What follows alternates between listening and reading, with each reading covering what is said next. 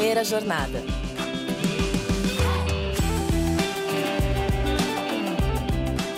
Salve, salve! Sejam todos muito bem-vindos a mais um episódio do Primeira Jornada, um programa papo reto feito pela SPM que te ajuda a escolher uma carreira e refletir sobre o seu futuro profissional. Eu sou a Zá Coelho e tô aqui para te acompanhar na descoberta desse universo de possibilidades e caminhos do mercado de trabalho. A escolha de uma profissão ou área de atuação não é definitiva, gente. Muita gente decide mudar de rota no meio da carreira ou quando ainda tá dando os primeiros passos profissionais. E tem quem se dê muito bem com essa decisão. É o caso do Daniel Daia, nosso convidado de hoje da série especial do Primeira Jornada com ex-estudantes da SPM. O Daniel começou a carreira no direito, mas ao ver que o dia a dia da profissão era bem diferente do que esperava, buscou refúgio em outro segmento que o fascinava desde a infância, a área de tecnologia. Na graduação em Sistemas de Informação da SPM, ele desenvolveu seus primeiros projetos de tecnologia, experiência que mais tarde o levou a fundar com um amigo a Fester. É uma startup que oferece design por assinatura para empresas como Buzzer, L'Oreal e Descomplica, e que já recebeu um aporte de 8 milhões de reais.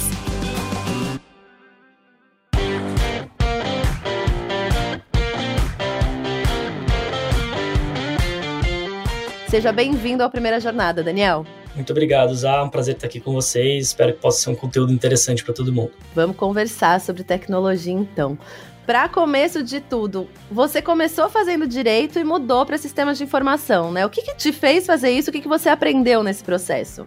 É, eu acho que a gente escolhe a profissão que a gente tem que seguir muito cedo na vida, né? Assim, eu, como muitas pessoas, achavam que um curso era uma coisa e acaba que na prática ele não, não é uma coisa que, te agrada, né? Não é uma coisa que te inspira. Então, eu fiz direito, ali escolhi fazer direito no terceiro colegial, muito por causa das séries que eu assistia, da visão externa que eu tinha sobre a profissão. Comecei a fazer na PUC, fiz dois anos na PUC, não gostei, não gostei do dia a dia, achava que aquilo não era para mim. É, e eu sempre tive bastante interesse em, em tecnologia, né? Então, desde pequeno eu eu gostava de desbloquear iPhone, já tive blog sobre a Apple, já tive alguns pequenos negócios de tecnologia quando eu era moleque mesmo assim. É, e aí eu busquei um curso que pudesse combinar essa visão de tecnologia, mas que tivesse uma pegada de gestão com marketing. Então, é, um amigo meu me indicou o sistema de informação na SPM, era um curso que estava começando na época. É, gostei bastante da grade, me, me inscrevi, fiz a faculdade e estamos aí agora, né?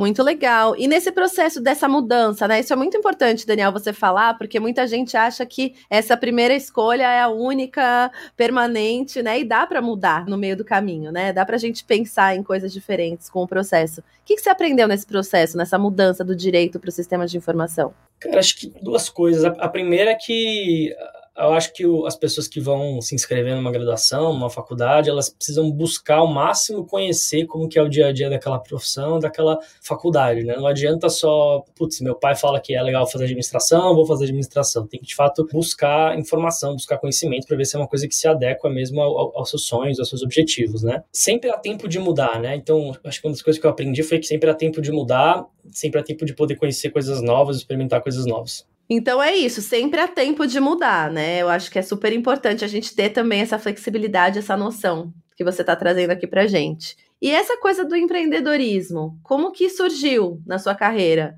De que forma, que a gente fala bastante também da incubadora da SPM aqui, de que forma essa incubadora também te ajudou nesse processo? Eu acho que sempre desde pequeno assim tive uma, uma veia empreendedora, né? Meu, avô foi empreendedor, teve comércio, meu pai tem uma empresa de tecnologia há 30 anos, então sempre fui muito inspirado dentro de casa a ver como é, é bacana isso você construir uma coisa do zero, você poder criar algo que outras pessoas vão usar, prestar serviço para outras pessoas. Então sempre estive muito imerso nesse mundo, né? É, desde pequeno eu, eu tive, não são pequenos negócios, né? Mas pequenos projetos que me mostravam o valor de trabalhar com uma coisa que você ama, de construir uma coisa que você ama. Então sempre foi muito nessa pegada de infância e adolescência. E a incubadora da SPM foi fundamental, acho que por três coisas, né? A primeira foi aonde eu conheci meu sócio, até hoje, há mais de oito anos, o Vitor, CEO aqui da Fester. Acho que a incubadora também ofereceu um espaço físico para que a gente pudesse trabalhar e se conectar com outras pessoas, isso foi super importante. E, por fim, várias conexões que vieram a se provar muito valiosas, né? Então, a SPM conectou a gente com muita gente que acabou ajudando e, às vezes, até transformando a nossa trajetória.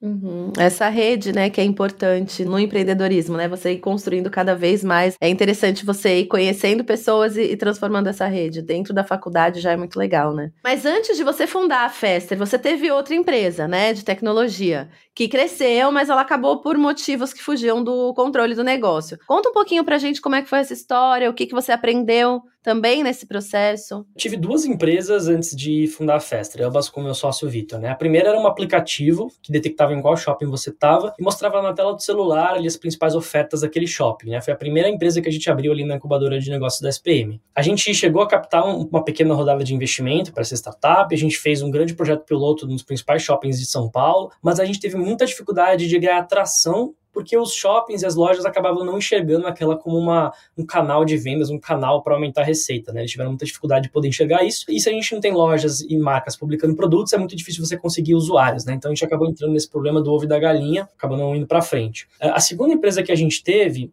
é, logo depois do Spot Shop, era uma agência de design 100% via WhatsApp. Então a gente percebeu ali em 2017 que os médicos, dentistas, advogados estavam querendo começar a criar Instagram, peça para social media, apresentação, identidade visual. Eles não conheciam nada sobre design, mas eles conheciam muito sobre o WhatsApp, porque eles ficavam o dia inteiro no WhatsApp. Então, o que, que a gente fez? A gente montou uma estrutura via WhatsApp em que esse médico, esse advogado mandava uma mensagem, era atendido ali por uma breve triagem, pedia uma peça de design, recebia pelo celular e pagava pelo celular, né? Então deu super certo essa operação, rodou aí durante mais ou menos três anos, de 2017 até 2020, a gente faturou alguns milhões, atendeu mais de 8 mil profissionais do Brasil inteiro, só que aí veio a pandemia. E aí é engraçado porque, cara, nosso principal cliente era o médico e o dentista, o profissional autônomo. Esses caras fecharam as portas dos consultórios, eles pararam de trabalhar, então a gente parou de gerar receita, né?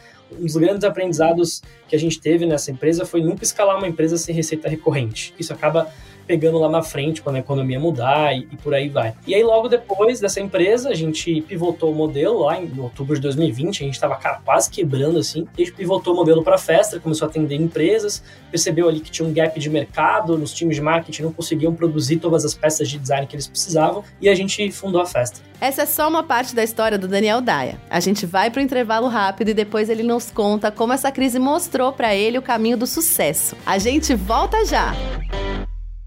Na ESPM, a inovação não é apenas um diferencial, é uma exigência. Um lugar onde celebramos o inusitado. Aqui, o aprendizado vai além da sala de aula. Vivemos experiências internacionais e aprimoramos habilidades além do tradicional. Criamos networking de verdade, sendo referência na produção de conhecimento. Juntos, vamos liderar o futuro, seja ele qual for. E aí, vem com a gente? ESPM, o inusitado em constante movimento.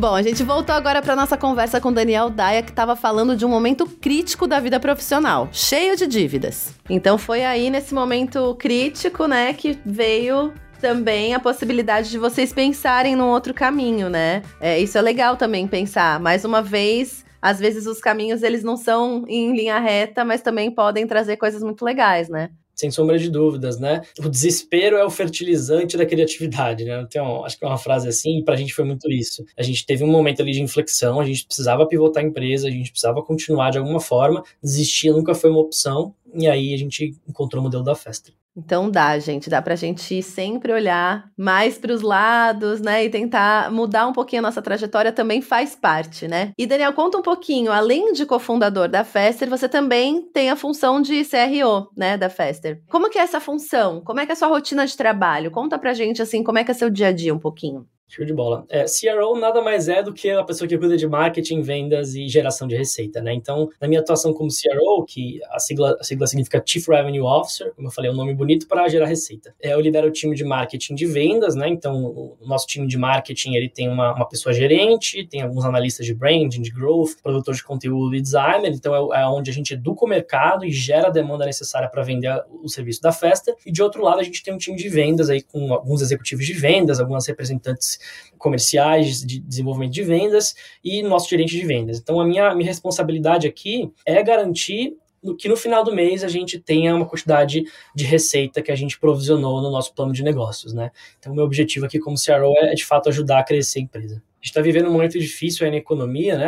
Apesar da gente começar a ter sinais de melhora, as empresas elas estão reduzindo investimento, elas estão elas estão repriorizando as coisas, então não está fácil. E o meu objetivo aí é tentar encontrar um caminho de crescimento dessa incerteza de mercado. E pensando assim na sua formação, né? Você fez sistemas de informação na SPM. Como que isso te ajudou hoje, pensando no seu dia a dia? Como que essa vivência de estudante te ajudou a te tornar quem você é? Legal. Acho que a primeira coisa foram as conexões que eu fiz na faculdade. Muita gente que trabalha em time de marketing, que trabalha em time de geração de receita nas empresas, eu conheci lá pela faculdade, além do meu sócio, que embora seja uns anos mais velho, eu conheci na, na incubadora. Eu acho que a faculdade me deu uma base legal sobre marketing, né? Então consegui aprender ali a essência da coisa e sobre tecnologia também, né? Então o curso tem uma base muito forte de desenvolvimento de software, eu consegui ali aprender o básico que me permite hoje entender como funciona a construção de um produto de tecnologia. Então eu diria que foi fundamental aí na, na minha formação muitas coisas que hoje você usa, né? Assim, que você construiu lá na faculdade, mas hoje são coisas que você usa. E assim, pra gente tentar dar um norte pro pessoal que tá ouvindo, que tem interesse na área, você tem alguma dica que você possa dar para quem tá começando a carreira, para quem tá pensando em começar essa carreira? Legal, eu acho que uma das principais coisas assim que eu aprendi ao longo do tempo foi construa com as pessoas relações genuínas, não só de amizade, mas profissional, isso na faculdade, na sua, na sua vida inteira, busque construir com pessoas relações genuínas em que possa haver uma troca e que você possa aprender com essas pessoas e que você seja bem conectado para que no futuro você possa usar essas conexões para alavancar o que você está querendo construir, né? Sempre seja curioso ou curiosa, então a curiosidade é uma das principais coisas importantes ali no empreendedorismo, né? Se, se pessoa, se vocês quiserem seguir a carreira de, de empreendedorismo, se a galera que estiver ouvindo, a gente quiser seguir essa carreira, o que, que é curiosidade? É buscar coisas que você acha interessante e estudar sobre elas, né? Então, acho que as principais empresas brasileiras e globais, as principais startups surgem naturalmente da curiosidade dos fundadores, então eu diria que isso é essencial também. Dois pontos bem legais, né? Porque às vezes a gente acha que essa curiosidade não vai levar a gente para muitos lugares, mas ela é essencial, como você falou, né? Essas startups surgem desse ponto, né? De um questionamento, de uma curiosidade, né? Bom, Daniel, te agradeço muito pelo papo. Acho que elucidou muitas coisas aqui para quem está ouvindo. E é uma área que eu acho que também tem muita possibilidade de crescimento, né, de desenvolvimento. A gente está num momento positivo para essa área também. Acho que vai ser bem legal para quem ouvir esse episódio aqui. Sem sombra de dúvidas. Espero ter conseguido contribuir um pouco aí. Eu sei que a galera que está começando a carreira é, é, difícil fazer essas escolhas, é difícil ter um encaminhamento ali de, de saber de fato se o que você está escolhendo faz sentido. Espero que eu consiga ter ajudado aí nesse papo.